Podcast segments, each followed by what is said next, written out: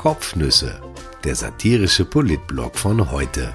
Geschrieben von Christian Nusser, gelesen von Christian Sinemus. Heute ist der 26. August 2020.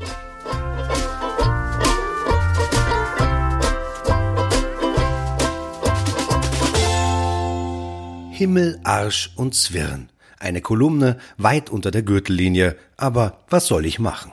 Ich kann mich ja täuschen. Aber neuerdings ist die politische Diskussion in Österreich irgendwie am Arsch. Das ist jetzt gar nicht derb gemeint, sondern wortwörtlich. Andernfalls würde ich mich natürlich gewählter ausdrücken. Vielleicht reicht es nicht für die Aufnahme in eine wissenschaftliche Publikation, aber wenn man das ein bisschen umformuliert, dann hat der folgende Satz durchaus Potenzial. Den Österreichern geht die Politik entweder am Arsch oder am Arsch vorbei. Vor ein paar Wochen hatten wir diesbezüglich schon eine recht elegante Diskussion im Land, nachdem die NEOS-Abgeordnete Stefanie Crisper in ein unabsichtlich eingeschaltetes Mikro geht mir so am Arsch geraunzt hatte. Einige Tage lang wurde darüber spekuliert, wen oder was sie gemeint haben könnte. Es geriet sogar etwas in Vergessenheit, weswegen der U-Ausschuss eigentlich eingesetzt worden war. Vor allem natürlich bei Gernot Blümel. Nachdem es in Ibiza auch irgendwie um Ärsche gegangen war, wie wir spätestens jetzt wissen, hatte alles seine Ordnung. Nachdem der Arsch im Ausschuss zum Thema geworden war, entsteisten sich einige historische, gebildete und belesene Journalisten ein paar Artikel zum Thema. Sie erinnerten daran, dass dieser oder jene Orsch immer schon eine große Rolle im Land gespielt hatte, zitierten Künstler wie André Heller oder Qualtinger, die Einschlägiges zum Diskurs beigetragen hatten, als der Diskurs noch weniger gespreizt war und nicht Diskurs hieß, sondern Gespräch oder Meinungsaustausch oder meinetwegen Wortwechsel. Jedenfalls beschlich mich der Eindruck, es hatte für viele etwas Befreiendes, wieder einmal so richtig am Orsch zu sein. Nun tauchten am vergangenen Wochenende wie durch ein Wunder fast überall gleichzeitig ein paar weitere Schnipsel aus dem Lebenswerk von Heinz Christian Strache auf. Ich habe mich in die Abschriften aus dem Ibiza-Video vertieft. Richtig schlau wurde ich nicht aus dem Konsum. Wie man ja auch bei der FPÖ und ähnlich veranlagten Neigungsgruppen weiß, führt nicht jeder Konsum von Substanzen oder Substanziellem zwingend zu einer Bewusstseinserweiterung. Nicht einmal, wenn man einer Partei vorsitzt, die sich THC abkürzt. Es handelt sich offenbar um neue Stellen, die aber gleichzeitig alt sein sollen, bereits publiziert worden waren, aber offenbar im Geheimen, über die schon in einem Buch geschrieben und im Spiegel und in der Süddeutschen berichtet worden war. Aber es scheint wie bei Harry Potter gewesen zu sein, es gibt neben den Zauberern auch die Muggel, und die waren nicht in der Lage zu sehen, was vor ihrer Nase lag. Nicht einmal ein Zauberstab von Ollivander hätte ihnen geholfen, und er hat bekanntermaßen die besten. Soweit ich die einschlägige Literatur zu den neuen Erkenntnissen vom Wochenende überblicke, entlasten die Puzzleteile Strache, gleichzeitig reiten sie ihn tiefer in die Scheiße hinein. Ich denke, wenn wir schon am Arsch sind, dann sollten wir uns hier nicht wie Schneeflocken unterhalten, sondern zünftig wie am Wirtshaustisch reden oder wie in einer Ibiza-Villa eben. Der Strache-Film aus Spanien wird jedenfalls bald mehr Auslegungen kennen als die Bibel. Die zwei Werke der Weltliteratur und des gehobenen Videohandels verbindet miteinander, dass es in beiden irgendwie um die unbefleckte Empfängnis geht. Ich meine jetzt gar nicht Straches Bullenbärliwasser, mit denen er sich sein trendiges Unterleiberl nicht vollsauen wollte. Nein, nein, ich denke da eher an seinen Versuch, allerlei windige Geschäfte anzuleiern, ohne damit etwas zu tun haben zu wollen, vor allem nichts Illegales, unbefleckte Empfängnis eben, da wie dort. Die Protokolle, die aus den Videos angefertigt wurden, sind von der Lesbarkeit her eine Mühsal. Über weite Teile handelt es sich eher mit Verlaub um ein Gestammel. Einiges konnte von der Korruptionsstaatsanwaltschaft und von der Soko Ibiza gar nicht transkribiert werden. Unverständlich steht dann da. Ich frage mich, warum fast kein Satz ordentlich zu Ende gesprochen wurde, wenn die in der Villa sieben Stunden Zeit für den Austausch hatten. Wäre Strache momentan nicht im Wiener Wahlkampf und in der Frage seines Wohnsitzes so engagiert, müsste man ihn eigentlich in eine der Sommerschulen stecken, die jetzt gestartet wurden und die Defizite in Deutsch ausbügeln sollen. Andererseits sind die Abschriften auch wieder sehr lehrreich. Man erfährt etwa, dass Strache sich im Alltag einer durchaus vulgären Sprache bedient. Das hätte ich so nicht erwartet. Eher schön Brunnerdeutsch. Er ist immerhin halber Klosterneuburger und saß obendrein auf der Villencouch, auch irgendwie als zukünftiger Repräsentant eines der Nachfolgestaaten der Donaumonarchie. Zu hören und zu lesen ist aber Scheißgeschichte, ich scheiß auf das, bitte heut die Goschen, ich sag, ich scheiß auf euer Geld, um nur einige Beispiele zu nennen. Ich verstehe ganz und gar, dass die Korruptionsstaatsanwaltschaft und die Soko Ibiza die Kraftausdrücke so verstörend fanden, dass sie dieses Pamphlet den Mitgliedern des U-Ausschusses nicht zumuten wollten. Also schwärzten sie von 186 Seiten 145 komplett, 20 teilweise, 21 nicht, zählte der Standard. Die Oligarchin ist offenbar aus demselben groben Holz geschnitzt. In der Presse ist folgende Einlassung von ihr zu lesen. Ihr alle kommt aus Österreich. Ihr kommt von diesem Teil der Welt. Ich komme aus einem anderen. Ich habe ein anderes Verständnis. Ich möchte verstehen. Ich weiß, man kann mich mit irgendwelchen Versprechungen nicht verarschen. Ehrlich gesagt, es geht mir schon am Arsch. Ich denke, Sie verstehen jetzt vielleicht, warum ich eingangs darauf hinwies, dass auch diese Kolumne ziemlich am Arsch ist.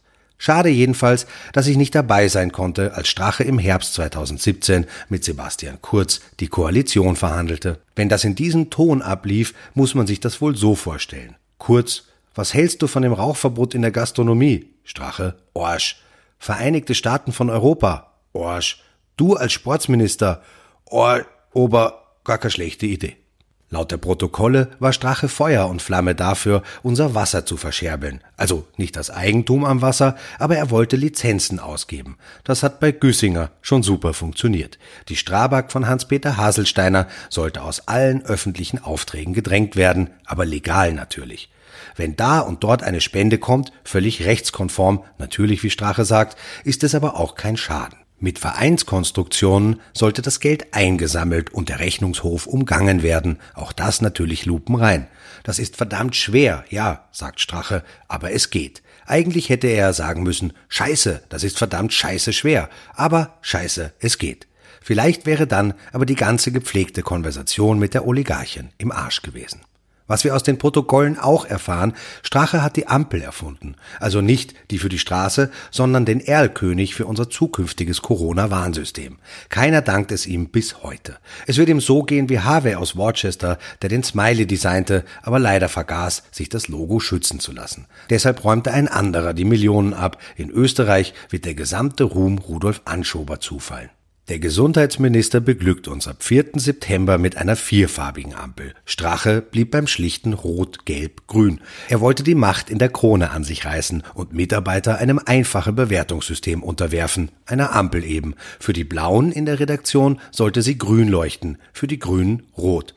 Drei, vier Leute, die müssen abserviert werden, sagte Strache laut Protokoll, und wir holen gleich mal fünf neue rein, die wir aufbauen. Ja? Also so wirklich zum Gutmenschen machen die neuen, alten Mitschriften den THC-Chef jetzt auch wieder nicht. Bei Asterix ist es so, wenn Wahlen anstehen, wird eine Urne aufgestellt und jeder kann einen Stimmzettel einwerfen. Die volle Urne wird dann in den Fluss geworfen und der neue Häuptling über eine zünftige Rauferei, an der sich weitgehend der gesamte Ort beteiligt, ermittelt. Einen Faustkampf gibt es in der österreichischen Politik vor Entscheidungen selten, was vielleicht schade ist, da der Eventcharakter etwas verloren geht, aber sonst sind die Ähnlichkeiten verblüffend. Es gibt zum Beispiel seit Jahren gesetzlich so eine Art Pensionsautomatik. Weil wir aber in Österreich sind, wird diese Automatik bei uns manuell geschaltet. Es wird also aus den Teuerungsraten zwischen August des letzten Jahres und Juli des aktuellen Jahres eine Pensionserhöhung errechnet. Das passiert automatisch. Wenn dann der automatisch errechnete Wert vorliegt, dann wird auf Handbetrieb umgeschaltet. Denn die endgültige Erhöhung wird vom Sozialministerium in Tateinheit mit der Bundesregierung festgelegt. Man einigt sich selten auf das, was der Automat errechnet hat, sondern legt noch etwas drauf. Wer in diesem Land auf die Wählergruppe Pensionisten vergisst, hat eine recht kurze Karriere in der Politik vor sich. Möglicherweise ist sie auch in diesem Moment schon vorbei.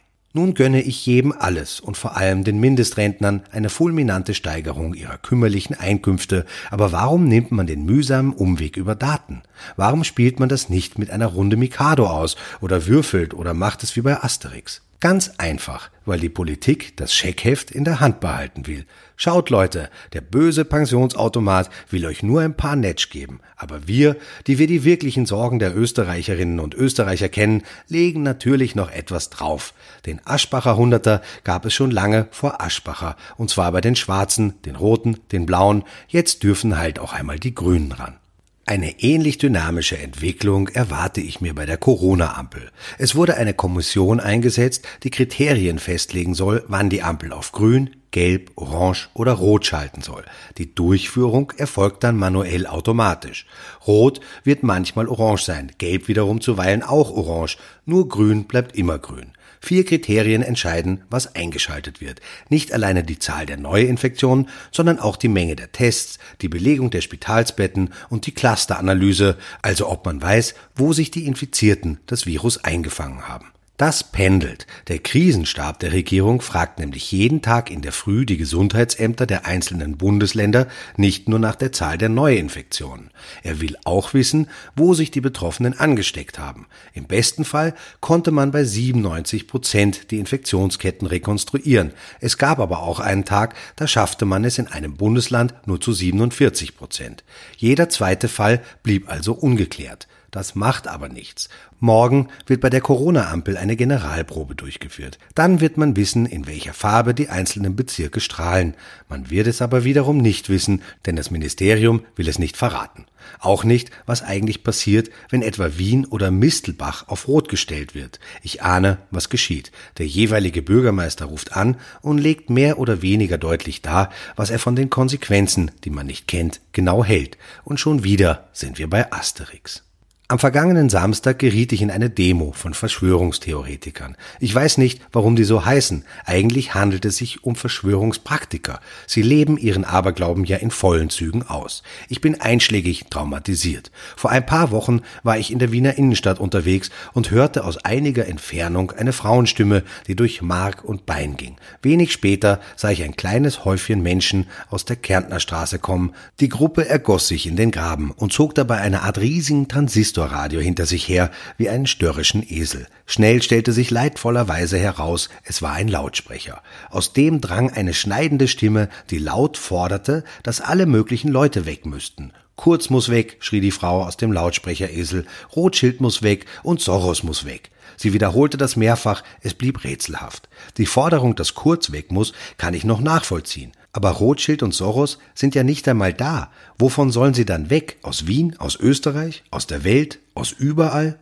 Bei der Frau mit der prägnanten Stimme, die vor dem Lautsprecheresel ging, handelte es sich um Christina Kohl. Als Heinz-Christian Strache vor wenigen Tagen am Kahlenberg sein Team vorstellte, rieb ich mir also die Augen.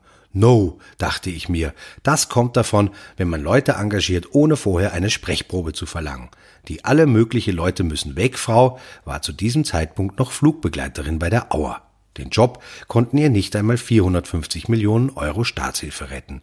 Nun also geriet ich ein zweites Mal in eine Demo von Verschwörungspraktikern. Sie waren am Lukeck in Aufstellung gegangen. Eine übergeordnete Instanz hatte Regen geschickt. Deshalb standen alle in Ponchos da und hielten Schirme, seltsamerweise ohne Alu-Ummantelung, was mir sehr riskant erschien. Im Gastgarten von Zanoni saßen Leute vor einem Sunshine-Coup oder knabberten an einem Panino Schinken auf Ciabatta-Brot. Unmittelbar davor krähte eine Frau in einer vollkommen überdimensionierten Lautstärke in eine erneut vollkommen unterdimensionierte Lautsprecheranlage. Der Sunshine Coop wird sich seinen Teil gedacht haben. Die Frau stellte sich als Schauspielerin vor. Wenn sie auf der Bühne auch so brüllt, darf sie als wirksame Hilfe in schwierigen Zeiten für die Oropax-Industrie betrachtet werden. Der Applaus für die Rede der Schauspielerin blieb spröde. Vielleicht hatte sich bei manchen Zuhörern auch spontan ein Tinnitus eingestellt. Faktencheck ist die neue Zensur, schrie die Schauspielerin ins Mikro. Dann berief sie sich auf alle möglichen Lichtgestalten der Corona-Leugner-Szene. Es sind einige Ärzte aus Österreich darunter, am häufigsten aber erwähnt die Schauspielerin Suha Bakhadi. Der 73-Jährige ist emeritierter Professor, Mikrobiologe und Infektionsepidemiologe. Vor allem aber hat er mit seiner Ehefrau ein Buch verfasst. Es heißt Corona Fehlalarm? Es steht in Deutschland und Österreich seit Wochen auf den Bestsellerlisten, meistens sogar ganz oben. Bei Amazon hat es 4,6 von 5 möglichen Sternen. Die Zahl der Verschwörungspraktiker wächst offenkundig rasant. Ich bekomme mittlerweile recht viele Mails und Zuschriften von Leuten, die sagen wir einmal, so alternative Sichtweisen über Corona haben, es sind alle Gesellschaftsschichten vertreten. Ich höre von Freundschaften, die in die Brüche gingen und Familie, durch die ein Riss geht, weil Menschen weiter verbreiten, dass Masken den Körper vergiften, weil man Kohlenmonoxid einatmet, das Gesicht verkeimen, dass Corona aus einem Labor entschlüpft ist, von 5G verbreitet wird, hinter allem Bill Gates steht. Menschen, die wir für vernunftbegabt halten, kippen in abstruse Theorien und finden nicht mehr heraus. Wenn wir Corona noch lange haben, sind wir eher im Kopf krank als in der Lunge. Der Standard hat am Wochenende eine Steirerin besucht, die an allerlei Hokuspokus glaubt, und das las sich dann so. Frau S. ist überzeugt. Zehn Wirtschaftsbosse regieren die Welt, Politiker sind ihre Marionetten, das Volk die Sklaven. Das Coronavirus sei ein Betrug an der Menschheit. In ihrem Keller hat Frau S. eine Plasmapyramide aufgebaut, deren Energiefelder ihr inneren Frieden verschaffen soll. Man kann jetzt natürlich über derlei Menschen und ihre krude Weltansicht schmunzeln, aber über die sozialen Medien kann sich heute jeder Wirrkopf mit einem anderen Wirrkopf vernetzen. Und vielleicht tritt bei einer der nächsten Wahlen die Plasmapyramidenpartei kurz PPP an, holt ein paar Mandate und dann werden wir schön schauen, dann sind wir nämlich wieder ein bisschen weiter im Arsch. Ein Schiff hätte vielleicht geholfen oder ein Flugzeug, aber das passt schlecht durch den Karawankentunnel, also besser ein Schiff. Wer eine Reise tut, der hat was zu erzählen, heißt es ja, und zu berichten gab es am vergangenen Wochenende einiges. Am Freitag, ehe das Wochenende über die Beamtenschaft hereinbrach, brachte das Gesundheitsministerium noch schnell eine Verordnung über die Einreise nach Österreich auf den Weg. Darin befindet sich auch folgender Satz. Zur Bestätigung der Durchreise ohne Zwischenstopp sind die Durchreisenden verpflichtet, eine Erklärung gemäß dem Muster der Anlage F oder G vollständig und wahrheitsgemäß auszufüllen und zu unterschreiben. Anlage F fordert die Angabe von Flug, Zug oder Busnummern bzw. Schiffbezeichnungen an. Von einem Auto ist gar nicht die Rede. In einschlägigen Kreisen hieß die Bestimmung schnell Pinkelverordnung. Vielleicht, weil es für den Vollzug vonnöten ist, dass man eine Blase hat, wie einen Babyelefanten. Von der Grenze zwischen Slowenien und Österreich sind es rund 250 Kilometer bis zum Grenzübergang Walserberg, über den man nach Deutschland einreisen kann. Tschechen, die in Kroatien auf Urlaub waren, mussten etwa 340 Kilometer bis zum Grenzübergang Wolowitz fahren. Dafür braucht man ein paar Stunden. Wehe, Sie müssen in dieser Zeit auf die Toilette, denn aussteigen dürfen Sie nicht. Das Gesetz schreibt eine Durchreise ohne Zwischenstopp vor, also ohne Pinkelpause, von einer größeren Geschäftstätigkeit einmal ganz abgesehen. Und schon wieder sind wir am Arsch. Um es kurz zu machen, ein Kärntner Bezirkschef legte die Anschoberverordnung wortwörtlich aus, ließ jeden Wagen, der die Grenze überqueren wollte, stoppen und sorgte dafür, dass so manche Familie 15 Stunden lang im Stau wartete. Der aktuelle Slogan der Kärntner Fremdenverkehrsbewegung lautet It's my life offenbar mit der Betonung auf Mai. Es ist mein Leben, sagten sich die Kärntner Bürokraten und verewigten sich damit in den Herzen von tausenden Urlaubern, die in den nächsten Jahren in den Süden kommen werden, um sich bei den Verantwortlichen zu bedanken, die ihnen Erinnerungen ermöglicht hatten, die nie verblassen werden. Ich wünsche ein wunderbares letztes Wochenende vor dem Schulstart im Osten. Am Wochenende starten die Sebastian Kurz Festspiele. Der Interviewreigen findet seinen vorläufigen Höhepunkt in den Sommergesprächen im ORF am Montag. Er ist wieder da. Schön für mich.